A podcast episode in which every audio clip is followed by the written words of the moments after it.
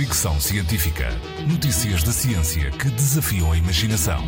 Com Isilda Sanches. A poluição dos oceanos preocupa cada vez mais. Um novo estudo, publicado no jornal Plus One, calcula que existem nos oceanos 131 trilhões de partículas de plástico, podendo este número triplicar até 2040 se não forem tomadas medidas urgentes.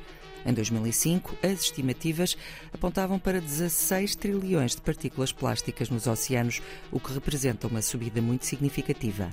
Para chegar a estes números, os investigadores usaram dados sobre a poluição oceânica de quase 12 mil estações oceânicas em seis grandes regiões marinhas, dados relativos a um período de 40 anos entre 1979 e 2019.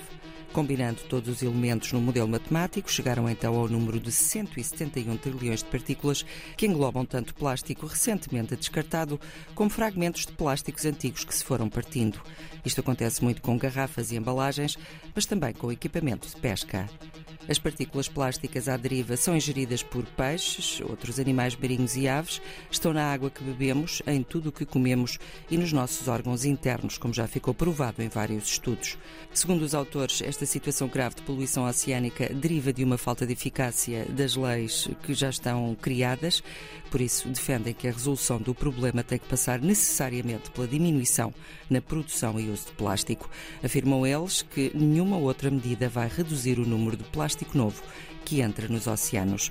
Já agora, a maior concentração de plástico oceânico é no mar Mediterrâneo. Fricção científica.